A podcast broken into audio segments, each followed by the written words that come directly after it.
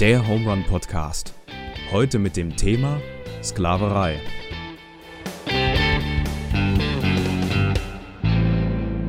So, Deutschland sagt Hallo, Knittling sagt Hallo. Herzlich willkommen zurück zum Home Run Podcast. Heute mit dem Daniel. Hallo. Mit mir, dem Joa. Und ihr kennt sie schon aus der Nachhaltigkeitsfolge mit der Rebecca. Hallo. Hallo.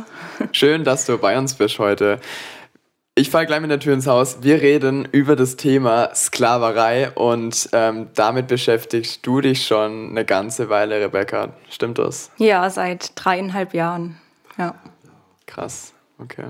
Ja, wir lernen jetzt was Neues kennen von Rebecca. Wir haben sie schon echt gehört und sie hat pfiffige Gedanken zum Thema Nachhaltigkeit gehabt. Und ah, jetzt Kontrastprogramm wäre jetzt was ganz Neues und trotzdem Missstände, die da sind. Ja. Ähm, meines Wissens ist, bist du, Rebecca, bei IJM Botschafterin für Darmstadt. Ähm, und ihr setzt euch genau für sowas ein, Leute, die nicht frei sind ähm, und die und er glaubt, dass man da was ändern kann mit einer klaren Vorstellung, was für Schritte da notwendig sind. Ähm, zeigt auf, was für Bereiche das alles betrifft. Und jetzt erzähl mal, wie kamst du dazu und was ist deine Aufgabe innerhalb von IJM? Was ist IJM? Wofür steht es? Ähm, das ist die Abkürzung für International Justice Mission. Okay. Das ist eine Organisation, die sich international gegen Sklaverei hauptsächlich einsetzt. Mhm, ja. Genau. Ja. Ähm, ja, mich hat das Thema, seit ich jugendlich bin, eigentlich beschäftigt. Wir hatten mal eine Freizeit zum Thema Gerechtigkeit, ähm, wo Uff. das in einem Seminar Thema war. Ja. Ähm, und dann ja immer wieder in verschiedenen Kontexten bin ich so in Berührung damit gekommen, also vor allem mit Zwangsprostitution und das hat mich mhm. sehr beschäftigt und ich dachte mhm. immer wieder, boah, das ist so schrecklich und mhm. ja, dass Menschen sowas erleben müssen. Mhm. Ähm, ja, und in mir ist immer mehr so der Wunsch gewachsen, dagegen aktiv zu sein. Und ähm, dann war ich im FSJ auf den Philippinen, wo ich auch extreme Armut gesehen habe. Und Armut ist eben ein sehr großes Risiko, ähm, in Sklaverei zu geraten. Ähm, und ja, danach Krass, hatte ich eben noch mehr den Wunsch, wirklich was dagegen zu machen. Und ich habe von verschiedenen Personen mitbekommen, die bei IJM auch ehrenamtlich aktiv sind, dass man da so eine Schulung machen kann, mhm. Um dann eben Botschafterin zu werden. Und dann habe ich eine Schulung gemacht vor dreieinhalb Jahren und bin seitdem bei IJM aktiv. Botschafterin heißt, du bist äh, in Anführungszeichen nur in Deutschland unterwegs oder auch äh, international, also wie auch IJM International? Also ich bin in Deutschland unterwegs. Okay. Ja, also international sind hauptsächlich dann wirklich auch Einheimische vor mhm. Ort aktiv. Ah ja, okay, ja. okay, krass. Ja, ich finde es ähm, heftig, weil ich über das Thema wirklich wenig weiß. Also es gibt Themen, Podcast-Themen, da kann ich einfach easy was dazu labern. Und zum heutigen Thema, da habe ich wirklich wenig äh, Vorwissen. Ja. Und ähm, das bestätigt so ein bisschen auch, was du vielleicht, was dich vielleicht auch antreibt, um das eben ähm, dem Thema mehr Gehör zu verleihen und ähm, Menschen zu erreichen, die gefühlt sehr weit weg davon sind. Also ich ja. habe wirklich in meinem Alltag habe ich keine Berührungspunkte mit dem Thema Sklaverei. Mhm. Zumindest lasse ich es nicht an mich ran, ja. will ich es jetzt mal so, will ich jetzt mal so behaupten. Ja, ja, das ist eben ein wichtiger Punkt, um da wirklich viel zu bewirken, dass das Thema mehr in die Öffentlichkeit gerät und dass ja dann Bewusstsein für geschaffen wird, äh, wie aktuell das einfach noch ist mhm. und wie es tatsächlich mhm. auch mit uns zu tun hat. Mhm. Ja. Mal äh, einfach so gefragt, hast du hast so einfach ein paar Fakten, weißt du, ob du was auswendig da gerade im Kopf hast, du nix, ähm, einfach wie viele Menschen betroffen sind mhm. oder also ich habe wirklich, äh, ja. ich weiß nichts. Ja, also weltweit sind mehr als 40 Millionen Menschen ähm, in Sklaverei. Das ist einfach, ja, halb Deutschland eigentlich. Äh. ja, das ist eine ziemlich große Zahl. Ähm, ab wann, also ich, ich, kann ich mir das so vorstellen, Sklaverei bedeutet, ein, Mensch, ein Menschenleben wird verkauft und die Person arbeitet dann für, für, für irgendwas und bekommt dafür aber keinen nächsten Gegenzug oder wie? Also ja, also da werden nicht immer die Menschen verkauft, aber genau, es geht um die Ausbeutung einer Person Ausbeutung. gegen ihren Willen ja. ähm, und unter okay. Anwendung von Mitteln wie Gewalt, Druck. Ja. ja. ja. Ausbeutung. Okay. Hm. Okay. Ja, genau, das ist so die Definition. Und nach dieser Definition sind eben mehr als 40 Millionen Menschen mhm. weltweit betroffen. Und sogar in Deutschland. Also in Deutschland leben äh, Schätzungen nach, ich glaube auch über 150.000 Menschen in Sklaverei. Also vor allem in Zwangsprostitution. Ähm, Was? Ja, also man denkt vielleicht, dass die meisten das freiwillig machen, aber es ist wirklich ein sehr geringer Teil. Also ich habe mal gehört, dass 10 Prozent das freiwillig machen. Hm. Krass. Ja. Auf eurer Homepage stand noch, dass äh, von den 40,3 Millionen 10 Millionen Kinder sind, ja. was ich krass fand. Ja. 71 Prozent der Sklaven weltweit sind Frauen und Mädchen. Ähm, und der aktuelle Durchschnittspreis für einen Sklaven liegt bei 80 Euro. Ja. Was äh, auch wirklich nicht viel ist, ja. Und das, Brutal. Okay. Ja, dass da einfach ein Mensch als Ware verkauft wird, das finde ich einfach so krass. Mhm. Ja. Und zählt, also ich frage jetzt mal ganz naiv einfach mal, weil mich interessiert, zählen dann also Menschen, die zum Beispiel, ähm, was man so, so Bilder kennt von Bangladesch, die in einer Textilfabrik arbeiten, für einen man, verschwindend geringen Lohn oder so, ähm, sind das, zählen die zum Beispiel dann damit rein? Nee, das Statistik? zählt nicht dazu. Die zählen nicht mal mit rein? Ja, genau. Ach du. Ja. Okay. Ja, also es Weil, geht wirklich um Ausbeutung gegen ja, den Willen. Die werden ja auch ausgebeutet. Ja, natürlich. Okay, ah, okay, also das Stichwort ist gegen den Willen. Ja, also die sind dann natürlich auch nicht unbedingt freiwillig, sondern ja. weil sie halt das Geld brauchen. Aber mhm. es geht schon darum, dass wirklich Menschen gezwungen werden zu arbeiten. Okay, ja. eine, eine, Tätigkeit eben, wie du es gesagt hast, eine Tätigkeit auszuführen, die sie nicht machen möchten mhm. eigentlich. Okay, ja. okay. Ja. Krass. Und wo findet man die Menschen dann vor allem? Also vielleicht, also so, wo doppelt gefragt, in welchen Ländern und in welchen Branchen? Du hast jetzt über Zwangsprostitution gesprochen. Ja, ja. also das gibt es weltweit. Ähm, und äh, große Bereiche sind zum Beispiel die Fischerei. Also okay. zum Beispiel in Ghana sind ganz, ganz viele Kinder ähm, in der Fischerei versklavt, also dass sie dort gezwungen werden zu helfen, weil hm. sie eben durch die kleinen Hände ähm, ja geschickter auch mit den Netzen so umgehen können. Krass. Ähm, oder in Ziegeleien, zum Beispiel in Indien, werden Menschen gezwungen zu arbeiten, mhm. eben Ziegel herstellen. Mhm. Ja, also Arbeitssklaverei. Mhm. Ja. Wie läuft das ab? Also, wie kann ich mir die Struktur vorstellen? Also, die Menschen werden dann irgendwie Häusern zugeordnet und dann, also es muss ja irgendwie kontrolliert werden oder also irgendjemand muss ja diese Macht, diesen Druck, diese Gewalt ja hm. ausüben. Und da gibt es dann einfach so, sag ich mal, jetzt in den Ländern einfach so Konzerne, die, die das dann, die da die Hand drauflegen oder wie? Ja, ich denke, dass es so läuft. Also ganz viele ähm, geraten da rein, weil sie Schulden haben. Ja. Und dann heißt es ja, du musst für mich arbeiten, um das abzuarbeiten. Ja. Ähm, und in der Zeit ähm, leben die aber dann dort und dann heißt es am Ende, ja, okay, du hast jetzt die Schulden abgearbeitet, mhm. aber du hast jetzt bei mir gewohnt, du hast bei mir gegessen. Ja ähm, das musst du jetzt wieder abarbeiten. Und mhm. dann geraten die ja da halt rein und kommen da nicht mehr raus, weil mhm. eben mhm. das dann ein Kreislauf ist, der ja. nicht mehr endet. Ja. Ja, und ähm, ja, gerade auch bei Kindern werden die dann, denke ich, auch oft eingesperrt. Mhm. Ja, so dass sie dann wirklich auch nicht fliehen können. Ja. Krass, heftig. Ja, das habe ich schon öfter gehört, dass über so Schuldenverwicklungen ähm, dann, dass da Menschen dann irgendwo in in Abgründe fallen, wo sie aus eigener Kraft nicht mehr rauskommen ja. oder weil einfach unterdrückt werden. Ja. Okay. Stimmt, wir haben nochmal Seaspiracy, Seaspiracy zusammen ja. gesehen. Da war ja. auch ein Fischer aus ja. Thailand, der gesagt hat, dem haben sie den Perso abgezogen. Also er hat einen mhm. Ausweis musste abgeben und dann äh, hat er halt jahrelang also mit auch Selbstmordgedanke auf dem Schiff und so. Das, da, da, da das ist ja auch Fischerei, ja, ja, mhm. genau. Ja. Wahnsinn. Ja, ja, auf jeden Fall. Das ist echt heftig. Ja. Okay. Gibt es so eine Geschichte, so, wo du, oder die du manchmal erzählst, so sag ich mal, als ein Einzelschicksal? Ähm, so, also, ja, ja, ja, Also es gibt einige Geschichten, äh, die man auch auf der Homepage von IJM lesen kann. Mhm. Ähm, genau, eine Geschichte ist zum Beispiel ähm, von Liana. Mhm. Ähm, die lebt in der Dominikanischen Republik, also mhm. Mittelamerika, ähm, und wohnt da bei ihren Großeltern ähm, weil die Mutter eben früh abgehauen ist. Der Vater ist gestorben bei einem Unfall. Ähm, und irgendwann kommt die Mutter zurück und die bauen eine Beziehung auf. Ähm, ja, die Mutter fängt irgendwann wieder an, Drogen zu nehmen, geht zurück in die Stadt, mhm. ähm, wo Liana sie dann irgendwann besucht. Und dann bietet die Mutter ihr an, dort zu wohnen in der Stadt mhm. Mhm. bei ihr. Und ähm, sie zieht dann dahin und freut sich auch. Mhm.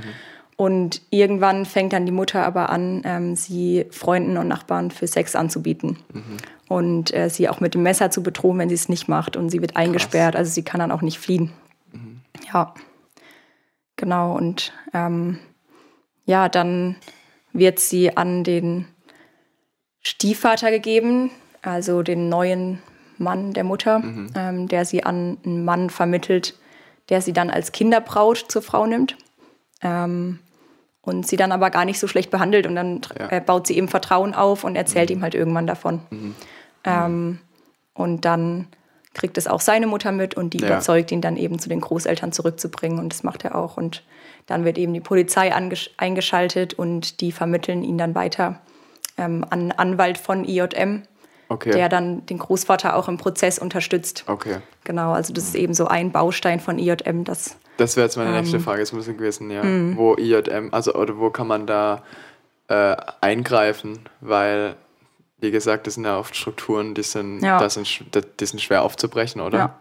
Auf jeden Fall, ja. Also die arbeiten ganz viel mit verdeckten Ermittlern. Also dass wirklich äh, Menschen in die Bordelle reingehen und da die Kinder suchen zum Beispiel. Okay. Boah, was für ein krass, Job. Ey. Ja, das ist krass. Vor allem, also die können die dann halt nicht direkt mitnehmen. Ja. Ähm, und das muss auch so krass im Kopf sein, wenn man so weiß, oh, da sind die, aber ich kann jetzt gerade nichts machen. Also die müssen dann wirklich mit der lokalen Polizei halt reingehen, weil sonst können die ja nicht einfach die Kinder mitnehmen. Mhm. Ähm, und dann ist es meistens wirklich eine Razzia, wo die dann wirklich reingehen ähm, und die Kinder da rausholen. Ja. Mhm. Ähm, ja, und dann kommen die eben in Nachsorgeeinrichtungen, wo sie eine Therapie machen können, die halt auf sie zugeschnitten ist, um das zu verarbeiten, weil das ja echt auch krasse Erlebnisse sind. Und da kann man nicht einfach äh, mit dem Leben weitermachen, ganz ja. normal. Ja. Also das, was du gerade gesagt hast, ähm, stand gerade stand auch nochmal ziemlich eindrücklich bei euch auf der Homepage. Ähm, erst drei Schritte. Erster Schritt wäre Menschen befreien. Hm. Wir ermitteln und befreien mit der Polizei Betroffene aus Sklaverei und anderen Gewaltsituationen. Der Nachsorge werden sie von IJM und lokalen Partnern psychologisch begleitet und durch Hilfe, Selbsthilfe gestärkt, um in ein selbstbestimmtes Leben in Freiheit und Würde zurückzukehren. Über 66.000 Menschen wurden bereits befreit. Dann Täter, Täterinnen überführen. Wir stellen durch unsere Rechtsvertretung sicher, dass die Betroffenen von Täterinnen und Tätern sicher sind. Für ihre strafrechtliche Verfolgung stehen wir in Zusammenarbeit mit der Staatsanwaltschaft und den zuständigen Gerichten ein. Jede erreichte Verurteilung hat Strahlkraft sowie das Licht mhm. eines Leuchtturms Betroffene wird Recht gesprochen und Kriminelle werden abgeschreckt, sodass Straftaten gegen Menschen in Armut nachweislich nachhaltig zurückgehen. Mehr als 2700 Täterinnen und Täter wurden bereits verurteilt. Und Rechtssysteme stärken. Wir identifizieren Schwachstellen im Rechtssystem und gehen gemeinsam mit Regierungen und Behörden an die Wurzel des Problems, um langfristig Veränderungen zu bewirken. Dafür schulen und beraten wir beispielsweise Polizei und Justiz. Das Ziel ist es, das Rechtssystem Menschen in Armut nachhaltig von Gewalt schützen und mhm. sie uneingeschränkten Zugang zu geltendem Recht haben. Weltweit mobilisieren wir Gesellschaft, Politik und Wirtschaft, damit eine starke Bewegung entstehen, entsteht gegen Sklaverei und für den Rechtsschutz von Menschen in Armut. Mhm. Interessant. Hat sich, hat sich Corona irgendwie ausgewirkt auf, auf Sklaverei? Ja, ja, ja. Negativ. Sehr negativ, ja. Also viele haben halt ihren Job verloren mhm. ähm, und sind dadurch natürlich wieder dem Risiko ausgesetzt, da wieder reinzugeraten. Mhm. Ähm, das ist äh, auch ein Weg, dass zum Beispiel dann irgendein Job angeboten wird, der dann ganz toll klingt und dann ist es mhm. plötzlich mhm. doch Ausbeutung. Ähm, und vor allem sexuelle Ausbeutung von Kindern online ähm, ist angestiegen. Also es gibt dreimal mehr Fälle als vor Corona, was ziemlich krass ist. Also dass mhm ähm, Kinder vor der Kamera ausgebeutet werden von Menschen, auch aus Deutschland, ähm, dass die Kinder dann vor der Kamera machen müssen, was die verlangen. Ja, und das ist ähm, sehr oft, dass sie wirklich auch von Familienmitgliedern sozusagen verkauft werden im Internet. Also, dass sie wirklich nicht mal zu Hause davor sicher sind. Mhm. Ja. Ja, oft aber auch eine Mittellosigkeit, oder? Habe ich das ja. Gefühl. Also einfach ja. so Verzweiflung, Armut, das, also, also Armut und Sklaverei stehen ja immer im direkten Verhältnis, oder? Ja. Also die fallen ja oft zusammen. Genau, ja. Also Armut ist da eben ein ganz, ganz großer Risikofaktor. Ja. ja. Und eben ja auch der fehlende rechtliche Schutz. Also ja. Ja. Mhm. ganz viele können ja überhaupt äh, gar nichts bewirken, auch vor Gericht zum Beispiel, mhm. wenn sie keine Anwältin oder Anwalt äh, zur Seite haben. Und da ist eben IJM auch dann aktiv, dass sie eben geschulte Anwälte auch dann an die Seite von Betroffenen stellen. Im Prozess. Krass, dass es, dass es das braucht, gell? Also, aber, ja, klar. gut, dass es nicht dabei bleibt. Also, ja, ja. könnte der auch bei Schritt 1 bleiben und zu sagen, okay, ja. Menschen befreien und mhm. dann, dann, dann wird es wieder so weit kommen, dass sie wieder immer noch arm sind und immer noch leiden müssen und dass dann auch danach noch Schritte kommen, um das ja. vielleicht zu ändern. Ja, mhm. das ist auch das, was mich an IJM so begeistert, dass es wirklich ja. eine nachhaltige Arbeit auch ist. Ja. Also dass sie wirklich versuchen, auch das Problem an der Wurzel zu packen und mhm. wirklich das Rechtssystem auch zu verändern. Mhm. mhm. Ja. Also ist dann Kommunikation auch mit der mit den Politikern im Land oder was heißt das, das Rechtssystem verändern? Oder also also was also ja. Also die sind da an verschiedenen Stellen eben tätig. Also ähm, zum Rechtssystem gehören eben Anwälte. Ja, Juristen eher, ja. Genau, ja, genau. Polizei, Staatsanwaltschaft. Ähm, mhm. Und da werden eben ganz, ganz viele Leute geschult. Also mhm. ich weiß nicht mehr, in welchem Land es war, ähm, aber das wurde mir in der Schulung erzählt, ähm, die ich gemacht habe, dass in irgendeinem Land man irgendwie eine ganz kurze Ausbildung nur braucht, um dann in der Polizei hm. zu arbeiten. Also ich glaube wirklich nur so zwei Tage oder so. Und das wow. reicht halt nicht aus, um Menschen wirklich zu schützen. Und ja, zum Beispiel, dass halt viele dann auch korrupt sind oder so, was ja dann auch wirklich kein hm. guter Schutz ist. Und ähm, da werden eben dann wirklich Schulungen angeboten, ja. damit ähm, die Arbeit da besser wirkt und sie wirklich auch dieses Bewusstsein so haben für die Armen und die, die wirklich ja, selber sich da nicht einsetzen können. Mhm. Ähm, es ja, war, da aktiv ich, zu sein. Das fand ich bei uns ja schon erschreckend, wo das mit George Floyd nochmal ganz groß ja, war von einem Jahr ja, in den USA und dann da rauszufinden, da hätten wir da irgendwie sechs Monate geschult und das meiste, was sie machen, ist Umgang mit Waffe. Mhm. Und das fand ich schon erschreckend, wenn man das von hier mitbekommt in Deutschland, wie da die, die Ausbildung läuft, aber zwei Tage, puh. Ja. Und dann geht jemand rum und spricht Recht und Unrecht und verurteilt. Ja. Mir gerade vorhin mal eingefallen ist, äh, beim Thema einfach arm, äh, mittellos sein, ähm, ist mir, also ich habe auch einen äh, Auslandsaufenthalt gehabt in Nepal und habe da eben mit, ähm, mit einem Kinderheim gearbeitet, wo die Eltern meistens kein tot waren oder ähm, irgendwie keinen Kontakt mit seinen Kindern hatten. Mhm. Die haben es so schwer. Ja.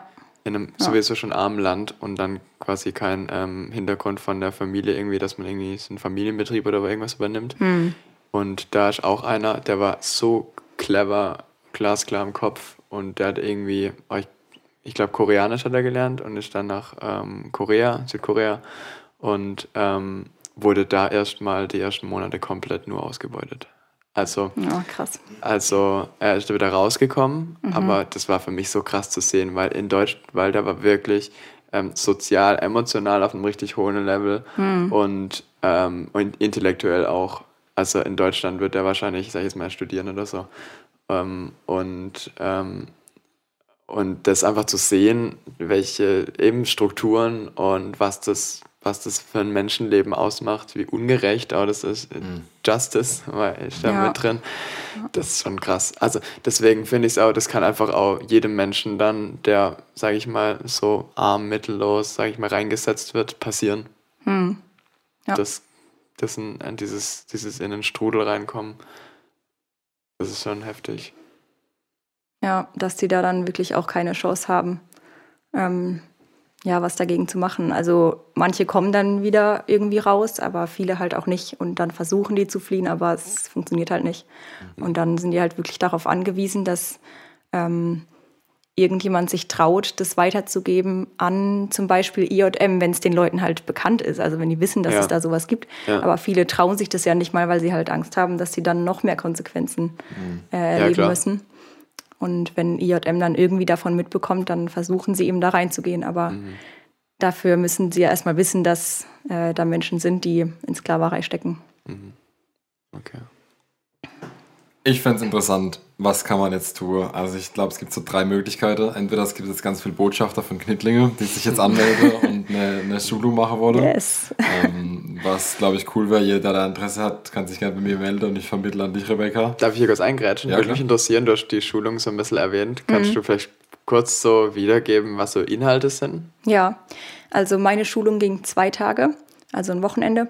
Und dann wird eben ja, man bekommt ganz viele Infos erstmal über Sklaverei allgemein mhm. ähm, und dann über die Arbeit von IJM, also mhm. wie sie arbeiten, das, was ich jetzt gerade erzählt habe oder was du auch vorgelesen hast, Daniel. Ja. Ähm, und dann geht es eben darum, wie man als Einzelperson da aktiv sein kann. Also entweder als Einzelperson oder auch als Gruppe. Also es gibt auch in vielen verschiedenen Städten Gruppen, wo sich Botschafter und Botschafterinnen zusammenschließen, um mhm. gemeinsam aktiv zu sein.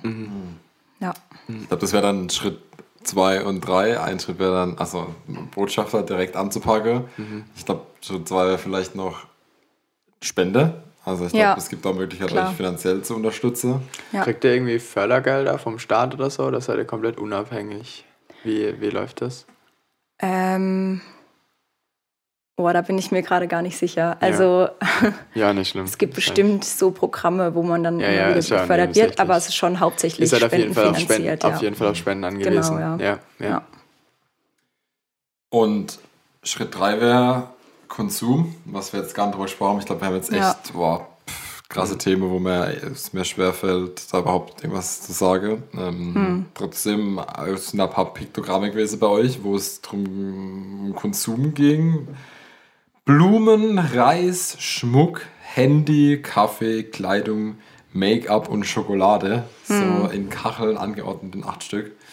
Mhm. Und wir haben, also da, da einfach nochmal zu sagen, ja, wir haben auch Möglichkeit, direkt was zu machen und auch zu überlegen. Das, ganz kurz, sind, das sind alles Gegenstände, wo, wo oft in Sklaverei. Sklaverei. Mhm. Ähm, ja, ja, gut, das kriegt man noch mit. Also Schokolade auf jeden Fall, Kakaoindustrie und so genau, alles. Ja. ja, da ja. Kaffee, auch Klassiker. Ja, ja, auf jeden Fall. Da hatte ich gleich noch eine Frage. Ähm, Labels. Ganz großes Thema ja immer. Ja. Ähm, so sage ich jetzt mal, wenn ich ein Fairtrade-Label habe ähm, auf dem Kaffee zum mhm. Beispiel, Weißt du da, kennst du dich da ein bisschen aus? Das ich, weil ich finde, Labels sind immer so eine Sache. Mhm. Es, es gibt tausend Labels mittlerweile und ich finde es auch schlecht, also ich finde es ich find's nicht gut zu sagen, ja, Labels sind eher alle, bringen eher nichts. Also die, ja. die Schiene will ich auf jeden Fall nicht fahren, aber ich glaube, man muss alle Labels ein bisschen mit Vorsicht genießen und ähm, ich weiß zum Beispiel, es fällt mir jetzt, jetzt Gedanken beschlagen sich ein bisschen aus, diese Schokolade, die ähm, David, unser, unser ähm, Mann am Schnitt oder Mann an der Redaktion dann am Ende, ähm, der, ähm, der hat diese Schoko Toni Schokoloni mhm. Schokolade und da die schreiben es ganz ganz groß drauf, nämlich dass frei von Sklaverei ja. ist. Das, ja. ähm, das sagt ja auch direkt was. Mhm. Genau. Toll, dass sie es übrigens auch in Supermärkten ankommt, so Edeka und so ja. Sachen, dass es die zu kaufen gibt. Weil bei denen weiß ich, da steht es so groß drauf, mhm. dass man äh, dass man das so richtig ins Gesicht gedrückt bekommt ja. und auch richtig schön. Ähm, jetzt bei einem Fairtrade-Kaffee zum Beispiel steht es nicht drauf. Hm. Kannst du dich da ein bisschen aus mit Labels? Ähm, ja, also mit Fairtrade habe ich mich mal ein bisschen beschäftigt. Ja. Ähm, und das Label kann ein Produkt schon bekommen, wenn mindestens 20 Prozent der Inhaltsstoffe fair gehandelt sind. Also oh, yeah. nur weil das Label drauf ist, heißt es nicht, dass das Produkt komplett fair ist oder fair gehandelt wurde. Mhm. Ähm, aber es ist halt trotzdem ein Schritt in die Richtung. Mhm. Und ähm, mhm. also ich kaufe trotzdem manchmal Fairtrade-Produkte ein, ähm, auch wenn dann nicht 100% der Inhaltsstoffe fair gehandelt sind. Mhm. Weil ich glaube, dass der ähm, Konsum auch von Einzelnen da viel bewirken kann, dass eben ähm, ja, wenn die Nachfrage danach ja. steigt, dass auch das Angebot danach genau. steigt und ja, ja. dass es das vielleicht auch. dann auch dazu führt, dass die Inhaltsstoffe, also dass immer mehr Inhaltsstoffe fair gehandelt werden. Ja, das glaube ich auch. Ja. ja, wie immer, ähm, ein Label ist kein Freifahrtschein, ja. aber es ist trotzdem besser, ein Produkt, würde ich sagen, bei vielen Labels zumindest, dann das Labelprodukt zu kaufen als nicht. Ja. Ähm, grundsätzlich aber bewusst konsumieren gilt, glaube genau, ich, ja. in allen Lebensbereichen. Ja. ja. Definitiv. Kleiner Fakt: Deutschland ist drittgrößter Importeur von Risikoprodukten. Jedes Jahr werden Produkte im Wert von 30 Milliarden US-Dollar nach Deutschland importiert, die Wahnsinn. mit Sklaverei zusammenhängen könnten. Wahnsinn. Ja, Bei Blumen wurde ich irgendwie stutzig. Also ich hätte jetzt, mhm. hätte ich jetzt so in einem Tisch gesessen und hätte eins ausschließen müssen, dann hätte ich die Blumen rausgestrichen. ja, das, das finde ich auch krass. Ja. ja, aber also jetzt Tulpen aus Holland oder was? Über welche Blumen reden wir gerade? Es gibt ja auch so fancy Orchideen oder so, die können wir also, vom Dschungel. Okay. Ja, ich weiß jetzt äh, nicht ja. auswendig, welche Blumen da besonders ja. betroffen also die, die sind. Die Big Player sind wahrscheinlich schon, dass wir einfach tagtäglich auch konsumieren und so. Ja. Und, also ich denke mal Kaffee, Kakao, ähm, Kleidung finde ich auch sehr interessant, mhm. weil gerade vorhin habe ich es ja ein bisschen Bangladesch oder so angesprochen. Ähm, aber Kleidung, da gibt es dann wirklich auch Betriebe, die so komplett auf Ausbeutung setzen? Oder wie, wie kann ich also, weil du ja gesagt gerade vorhin, das, das wird schon nicht mit reinzählen. Oder das zählt in diese Statistik, mhm. in diese schon erschreckend hohe Zahl von 40 Millionen, mhm. gell, zählt da nicht rein. Ja. ja.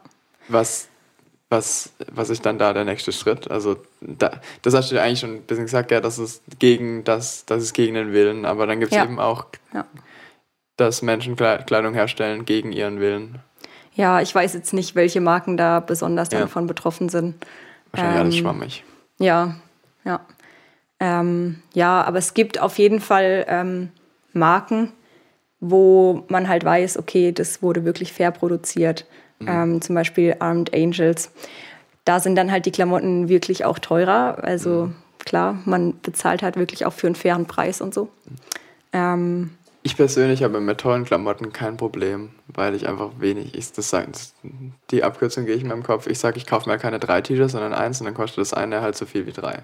Hm. Aber das funktioniert das für mich zum Beispiel gut. Ich habe andere Probleme bei Handy oder bei so elektronischen Sachen, da tue ich mir zum Beispiel schwerer. ja. ja. Ja, also bei einem T-Shirt äh, ist es für mich auch nicht so das Ding, aber zum Beispiel, wenn ich jetzt eine neue Jacke brauche oder so, dann mhm. ist halt eine fair gehandelte Jacke wirklich ja, sehr teuer. Richtig teuer. also ja. da versuche ich dann eben erstmal Secondhand zu kaufen. Mhm. Ja, verstehe. Ja.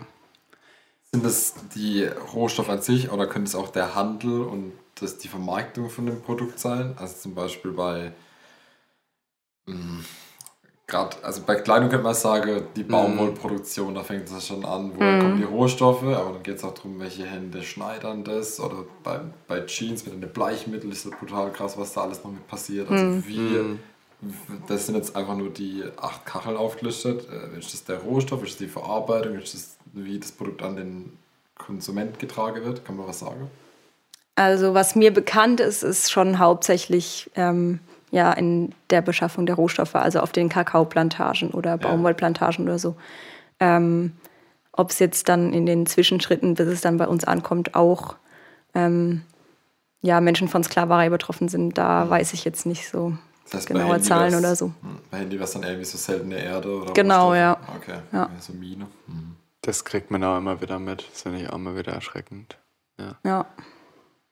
Oder auch bei Make-up, da gibt es ja auch ähm, diese besonderen Steine oder so, die Menschen dann sammeln, auch in so Minen oder so. Mhm.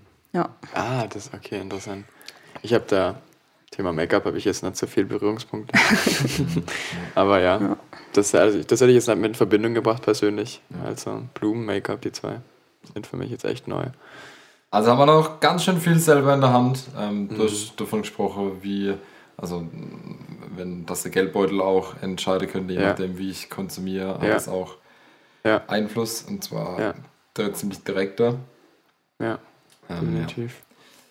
Hey, trotzdem finde ich es nicht selbstverständlich, dass es für dich zu einem Herzensanliege wurde. Also das vor dreieinhalb Jahren kam das dir ins Bewusstsein und war, also warum, du hast gesagt, vor allem auch Mädchen Zwangsprostitution. Mhm. Wie kam auf einmal das Erlebnis, dass es für dich bedeutend wurde? ähm, ich glaube, das erste Mal war wirklich, dass ich einen Film zu dem Thema gesehen habe und das mich irgendwie nicht mehr losgelassen hat. Mhm. Also, ähm, warum nicht? Hm, das weiß ich nicht mehr. Das war so eine Reportage über mhm. Zwangsprostitution. Okay. ja. ja.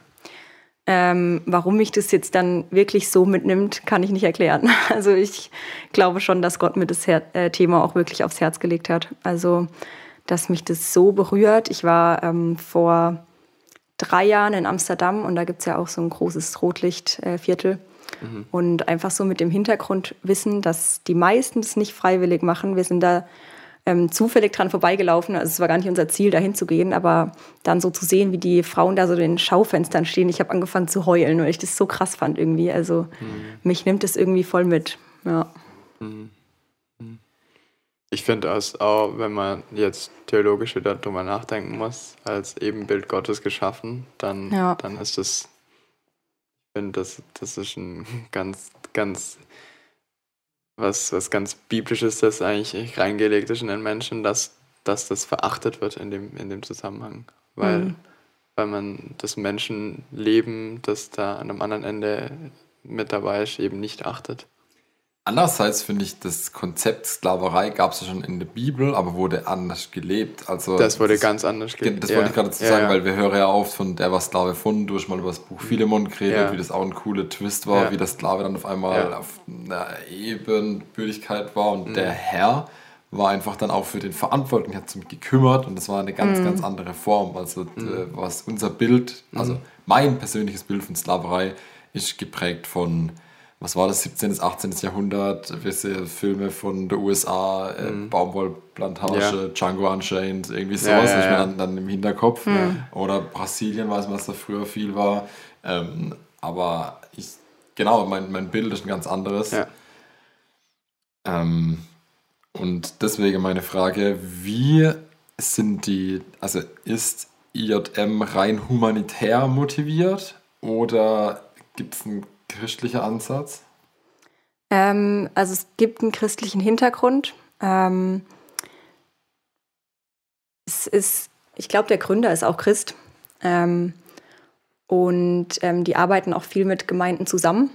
Mhm. Ähm, aber es ist ähm, explizit keine Missionsorganisation. Also es geht mhm. nicht darum, dann den Menschen äh, noch irgendwie von Jesus zu erzählen oder so.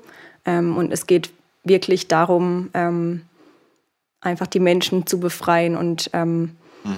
ja auch jetzt gerade im Ehrenamtsprogramm geht es wirklich darum, dass da alle mitmachen können, auch wenn man jetzt keinen christlichen Hintergrund hat oder so. Ja. Okay. Aber schon durch die christlichen Werte eben motiviert. Ja, ja, ja, ich finde, äh, das klingt, klingt für mich so, äh, also so vom Hintergrund auch her, einfach dieses ähm, Humanitäre passt ja schon gut zusammen. Ja. Was ein bisschen Hintergrund der Frage, oder? Ja. Ja, genau. Ja. Okay. Äh, ich wollte nochmal fragen zum Thema Labels, weil ich gerade vorhin nochmal was im Kopf hatte. Findest du, es bräuchte da mehr Label in die Richtung? Also ich finde, man findet Fairtrade, man findet irgendwie Organic Cotton, man mhm. findet ähm, wegen mir, also man findet zig Label, aber ich finde explizit zu, ähm, zu, also ohne Sklaverei gehandelt, sehe ich also das Einzige, was mir gerade einfällt, ist diese Schokolade da, diese mhm. Toni Schokoloni da, wo das so, so groß draufsteht, wenn man das aufmacht. Das habe ich bildlich vor mir, wie man so, so zerspringende Ketten sieht und dann irgendwie frei von Sklaverei. Ich weiß noch, als ich das gesehen habe, dachte ich, habe ich jetzt noch nie drüber nachgedacht. Also ich habe drüber mhm. nachgedacht, wo das vielleicht hergestellt wird. Ich habe drüber nachgedacht, schon auch unter welchen Bedingungen, aber ich habe jetzt nicht drüber nachgedacht, dass das Sklaverei in meinem Produkt mit drin sein könnte. Mhm. Da, da kam ich zum ersten Mal erstmal drauf. Ja, stimmt. Also so ein Label, wo das dann wirklich auch draufsteht, wäre vielleicht hilfreich. Oder halt einfach ähm, besser zugänglichere Informationen darüber, was die Labels wirklich bedeuten. Mhm. Weil um das wirklich zu wissen, muss man sich ja wirklich aktiv damit beschäftigen und auseinandersetzen, mhm. um zu wissen, was jetzt die Labels da eigentlich wirklich bedeuten. Mhm. Ja, also dass zum Beispiel bei Fairtrade, wie ich gesagt habe, 20 Prozent ausreichen, das äh, weiß man ja nicht, wenn man einfach dieses Label sieht. Also ja. steht auch dann auf dem Produkt hinten drauf, aber halt sehr klein, wie viel Prozent da wirklich fair sind. Ähm, aber Was? sowas muss man halt wissen. Echt jetzt? Steht das, das steht ja. mit dabei dann immer, mhm. wenn ein Label drauf ist? Ja, also bei Fairtrade steht es drauf, ja. Okay, interessant. Bei anderen Labels weiß ich es nicht. Fairtrade-Label, okay. Weil das ist ja auch ein, eines der besseren Labels, oder? Dachte ich. Also besser ja, würde ich auch Sinne sagen. Besser im Sinne vertrauenswürdiger. von vertrauenswürdiger und ja, ja okay, krass, interessant. Ja. ja, ich habe, ich hatte so das Gefühl, dass einfach dadurch, dass ich zum Beispiel wenig Berührungspunkte mit dem Thema hatte, ähm, dass da schon vielleicht auch die Aufmerksamkeit für das Thema fehlt mhm. und deswegen auch noch kein Bedarf ist, da Labels zu machen. Weil beim jetzt Klimaschutz oder so, da ähm, gibt es halt ganz, das, da ist das Bewusstsein, würde ich sagen, immerhin schon mal geschaffen ja. oder größer äh, in, der, in der Öffentlichkeit und deswegen kriegst du auch überall Buttons und Labels. Glaub, aber auch, weil der egoistische Gedanke da fehlt. Also beim Klimaschutz, wenn man langfristig ja. denkt, können wir ja auch sagen, ich mache Klimaschutz für mich, weil ich will, mhm. dass meine Zukunft mhm. ja. schlecht, ich will, dass ja. meine Kinder es gut haben. Also bin ich motiviert, das für mich zu tun. Und bei sowas ist halt, okay, jemand anderes kriegt einen sauberen Lohn, jemand anderes tut es, mhm. weil er halt dann das auch will und nicht, weil er es muss, wie auch mhm. immer. Mhm. Und dann geht halt der Gedanke von mir schon wieder weg. Das stimmt, was ein bisschen noch was Persönlicheres. Was Selbstloseres. Ja, ja gebe ich dir recht. Ja, könnte sein, Stimmt, dass es ja. damit auch im Zusammenhang ist. Mhm. Ja, das ist halt auch ein Thema, was ziemlich hart ist und ähm, da ist es natürlich bequemer, sich damit nicht zu beschäftigen. Ja. ja. Mir fällt es viel leichter, hier ein bisschen über Blume und Reis zu quatschen, als, als am Schluss drüber, wirklich, aber, aber wenn, ja. ich, wenn ich drüber nachdenke, ja. wenn ich beim Felix in der WG bin, hängt äh, rechts so eine Postkarte und irgendwelche wo kann man Pizza bestellen und sowas. Mhm. Und dann hm. ist ein Geldschein abgedruckt mit einem dunkelhäutigen Junge drauf. Mhm. Und dann steht 80 Dollar drauf. Und das ist ein Geldschein, quasi der den Wert mhm. dieses Menschen repräsentiert. Und das ist auch so ein bisschen die Kampagne, die ich ab und zu mag sehr, wenn du was im Status hattest oder sowas mit, einer, mit einem Schein und da, da wird es einem anders. Ich ja. habe mir den Schein geguckt und gedacht, hey, was, was ist das? Und ja, Krass. Wird es mal anders. Mhm. Ja, ja, definitiv. Ja, ja, genau. Das ist eine Kampagne, um eben darauf aufmerksam zu machen, ähm, dass ein Mensch in Sklaverei für durchschnittlich 80 Euro verkauft wird. Und ähm, ja, das ist natürlich dann wirklich so ein äh, Schockmoment, wenn man Voll. so diesen Schein vor Augen hat, 80 Euro und dann äh, ja dann so zu merken, oh krass, mhm. ähm, für einen Menschen, ja.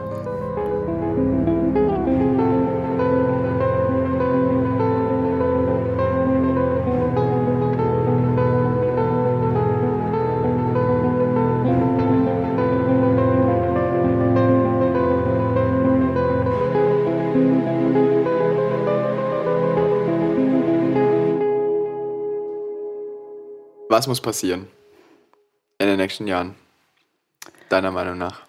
Ähm, also das Thema muss viel mehr noch in die Öffentlichkeit. Mhm. Ähm, brauchen dann viel größere Aufmerksamkeit auf das Thema. Ähm, ja, dann so den Konsum überdenken. Mhm. Wirklich so zu gucken, ja, wo kann ich vielleicht äh, mal auf ein Fairtrade-Produkt umsteigen. Ähm, ja. ja. und aber auch in der Politik. Also ähm, ja, dass zum Beispiel da auch wirklich Geld investiert wird ähm, in Programme, die ja. gegen Sklaverei aktiv sind. Ja. Ja. Wird es helfen, also ich, ich habe gerade aber so ein bisschen überlegt, ähm, theoretisch wird es ja helfen, Arbeitsplätze zu schaffen in den Ländern, wo, wo Hilfe auch benötigt wird, oder? Also um Alternativen zu bieten. Weil es geht ja darum auch, also diese Menschen, sage ich jetzt mal, die rausgeholt werden aus solchen Strukturen, wo kommen die dann hin? Ähm. Dass es nicht mehr passiert, also ihr habt gerade, du hast ja schon gesagt, ihr arbeitet nachhaltig, also ähm, aber wo, wo kommen die, wo werden die dann aufgefangen? Also erstmal direkt nach der Befreiung in Nachsorgeeinrichtungen. Okay. Ähm, ja. Genau, und dann ähm, mit äh, Sozialarbeitern zusammen wird eben geschaut, wo sie danach dann hingehen können. Ja. ja. Ja. Aber ich, ich verstehe dann, ja. versteh den Weg, wenn du ja. sagst, ja. wir sind als Deutschland drittgrößter Importeur. Und wenn wir uns entscheiden, was zu tun, dann gibt es ja Potenzial. Und das könnte man wiederum dann in so Bereiche tragen und sagen, wir haben die Möglichkeit, wenn es eine gewisse Anzahl an Produkte gibt, die vermarktet sind, dass Dinge passieren. Mhm. Ja. Ich finde, mir ist gerade von nur eingefallen, ich finde zum Beispiel so Baumpflanzorganisationen in Ländern ganz cool, die ähm, Bäume pflanzen ähm, und das halt mit der Bevölkerung, ich sage jetzt mal in Madagaskar oder so, wo auch ganz viel passiert ist. Und da quasi dann Bäume pflanzen, was aufforsten und dadurch aber halt auch lokal mit den Menschen das machen und dadurch quasi Arbeitsplätze geschaffen werden. Also ich habe auch überlegt, also wo müssen Gelder hinfließen, dass das, was nachhaltig entstehen kann, wachsen kann. Und mhm. ähm, ja, das Ja, ich bin eigentlich relativ weit weg, ja, aber das war so meine Idee. Also Strukturen ja aufbauen, oder? Die Menschen in eine bessere Position bringen. Hm, ja, es gibt zum Beispiel ähm, auch eine Organisation, ähm, AID heißt die, EYD. Ähm, steht für Empower Your Dressmaker. Mhm. Ähm, Aid. Das ah, ja. ist eben eine Klamottenmarke, also man kann dort ähm, fair produzierte Klamotten kaufen und die arbeiten auch mit IJM zusammen. Das heißt, cool. dass Menschen, die aus Sklaverei befreit worden sind, ähm, dort vermittelt wurden, um dort dann danach einen Job zu haben, der gut ist, wo mhm. sie gut bezahlt werden. Mhm. Ja, und wo sie auch ähm, Unterstützung bekommen, der über einen Job hinausgeht. Mhm. Ja. Okay, das ist schön. Ich finde das, ja, das abzufangen schon, schon herausfordernd. Ja. Also, langer Weg zu gehen. Mhm. Mhm. Schnelle Variante wäre halt Gießkanneprinzip. Wir haben ein schlechtes Gewissen, also ja. schütte mal ein bisschen Geld aus. Das geht dann halt in irgendwelche Tasche. Ja, ja. Aber gewisse beruhigt, weiter geht's. Ja, ja, das stimmt. Aber das Nachhaltige mhm. kostet Kraft und Ressourcen. Definitiv. Mhm. Hey, was ich dich noch fragen wollte, ähm, hat sich, hat es was mit deinem Glaube gemacht oder wie hat dein Glaube Einfluss auf deine Arbeit? Hat dein Glaube vielleicht sogar verändert? Mm. Ja, also ich habe ähm, dadurch ein viel größeres Bewusstsein dafür, dass Gott wirklich Gerechtigkeit liebt und dass er uns auch dazu aufruft, äh, für Gerechtigkeit einzutreten. Also es gibt ähm, ja ganz viele Bibelstellen. Ich kann auch mal eine vorlesen. Gern. Ja, ähm, ja wo es darum geht, dass Gott eben ein gerechter Gott ist und wirklich auch für Unterdrückte einsteht. Hm. Ähm, Psalm 140, Vers 13. Ich weiß, dass der Herr den Unterdrückten beisteht und den Wehrlosen zu ihrem Recht verhilft.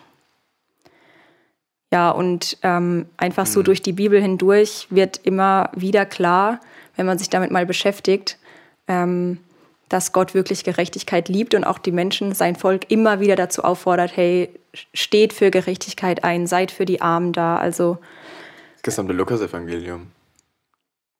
Ja, also Jesus Abriss sagt es auch immer komplett. wieder. Ja, ja. Ja, aber auch schon im Alten Testament. Ja, ja, also definitiv. Micha 6, Vers 8 zum Beispiel. Ähm, der Herr hat euch doch längst gesagt, was gut ist. Er fordert von euch Menschen nur eines. Haltet euch an das Recht, begegnet anderen mit Güte und lebt in Ehrfurcht vor eurem Gott. Ähm, ja, und dann natürlich auch, wie Jesus den Menschen begegnet. Also wie er wirklich auch immer für ähm, unterdrückte, Randständige da ist. Ja, und das motiviert mich auf jeden Fall auch. Andere Maßstäbe, das finde ja. ich immer schön, schön, ja, einfach wird ganz anders gemessen. Also die Leute verstehen haben Jesus in vielen Dingen nicht verstanden, weil er eben für die Armen, für die Schwachen, für die Kranken da war und ja. da die Arme ganz weit aufgemacht hat. Ja. Schön. Mhm. Okay. Hey, du hast erzählt, ähm, du warst mal auf, ich weiß nicht, ob das dann das vor dreieinhalb Jahren war, wo äh, du das erste Mal die umfangreiche Schulung bekommen hattest, um quasi als Botschafterin ausgesendet zu werden. Aber du hattest mal selber einen Text geschrieben. Was für ein Umfeld war das? Und willst du uns den vorlesen? ja, also es gibt ähm, jedes Jahr so ein Treffen mit okay. ähm, den Botschaftern und Botschafterinnen aus Deutschland. Also das ist mittlerweile eine ziemlich große Bewegung mit mehreren hunderten Boah. Ehrenamtlichen. Sehr cool. Ähm, und da gibt es einmal im Jahr so ein Treffen, wo alle eingeladen sind und man eben zusammenkommt und neue Infos bekommt und sich eben austauschen kann. Sind die, ähm, sind die in Deutschland verankert? Ist das Headquarter in Deutschland oder wo ist IJM angesiedelt? Stimmt. Ähm, in verschiedenen Ländern. Also Deutschland ist ähm, eine Zweigstelle sozusagen. In den USA ähm, wurde es, glaube ich, auch gegründet. Okay. Mhm. Und ähm, dann gibt es zum Beispiel auch in den Niederlanden und in England, glaube ich, ähm, so Büros wie jetzt auch in Deutschland, wo es darum geht, eben hauptsächlich Spenden zu sammeln, auf das Thema aufmerksam zu machen, mhm. mit der Politik zu reden. Ähm, und dann gibt es eben ähm, in Ländern wie Indien, Philippinen, Ghana und so weiter die Büros, wo dann aktiv Menschen befreit werden. Mhm. Ja. Genau, ja. Und ich war auf so mhm. einem Botschaftertreffen und danach war ich richtig motiviert. also es ist einfach voll ermutigend, wirklich zu sehen, sein. dass äh, andere sich da auch einsetzen und das wirklich auch ähm, das Engagement was bringt. Also als einzelne Person hat man manchmal so das Gefühl, ja, äh, was bewirke ich hier eigentlich? Aber wirklich zu sehen, ähm, dass so ein Engagement ähm, was verändern kann und dass andere da auch aktiv sind, das hat mich sehr motiviert. Und dann habe ich eben einen Text geschrieben, um das auszudrücken. Also das in diesem, in diesem Treffen entstanden, also während des Botschaftertreffens? Danach habe ich den Danach, geschrieben, okay. als ich wieder zu Hause war. Ah, okay. Genau. Ich bin frei. Mehr als 40 Millionen Menschen sind unfrei. Doch was bedeutet schon frei? Wer ist denn wirklich frei? Sind wir nicht alle irgendwie unfrei? Unfreiwillig gefangen, gefangen im System, Sklaven des Systems? Da ist diese Zahl, diese 40 Millionen, diese Zahl, die nicht greifbar, nicht vorstellbar ist und ja, es ist ja nur so eine Zahl. Okay, ich sehe ein, hinter dieser Zahl, dahinter stecken Menschen. Menschen, die nicht frei sind. Unfreiwillig unfrei. Doch die sind ja weit weg, ich kenne sie nicht und überhaupt, ich kann doch eh nichts tun. Diese Menschen sind unfrei. Unfrei und nicht frei, wenn ich ein bisschen Geld spende oder meinen Namen unter die 50. Petition setze. Nein, ich schätze, diese Menschen sind auch dann noch unfrei. Doch hinter dieser Zahl, dahinter stecken Menschen. Menschen, die wertvoll sind, viele davon noch ein Kind. Und jeder Mensch hat seine persönliche Geschichte. Da sind Shatna und Liana und Gideon und so viele mehr. Und plötzlich wird diese Zahl doch greifbar. Und es ist unfassbar. Unfassbar traurig, dass diese Menschen unfrei sind. Unfrei. Unfreiwillig gezwungen zur Arbeit. Gezwungen, ihren Körper zu verkaufen für Geld, das ein anderer erhält. Warum sie und warum nicht ich? Natürlich bin ich dankbar, doch es ist nicht fair. Warum sie und warum nicht ich? Ich habe meine Privilegien, die darauf basieren, dass andere sie nicht haben.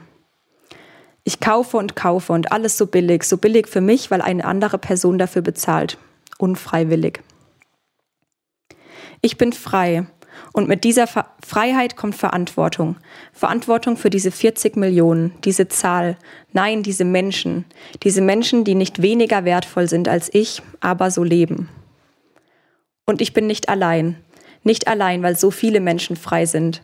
Und auf einmal ist es viel Geld und es sind viele Unterschriften, viele Stimmen, die sich zusammentun und gemeinsam so viel bewirken. Wir tun uns zusammen und gehen diesen Weg und wir hören nicht auf, bis alle frei sind. Ich bin frei. Äh, ganz, ganz schwierig, weil es ist nicht greifbar, es ist nur eine Zahl. Wir haben davon mhm. gesprochen, Joa, was passiert, wenn wir Nachrichten ja. sehen und dann sehen wir das und es sind Bilder und wir ja. sehen Blut und das ist schrecklich und Armut und Katastrophe, aber dann sind die Nachrichten wieder rum mhm. und wir pff, machen irgendwas, mhm. ins Bett, egal, geht's ja. weiter. Und du zeigst hier den Wandel vorweg von der einen Zahl, die so weit weg erscheint, zu dem Individuum, zu dem wir reden oft von ähm, dem Gottesgeschöpf und mhm. dem, dem, dem Kunstwerk, was Gott mhm. geschaffen hat in jedem Einzelnen und hin zu jedem, zu dem Persönlichen.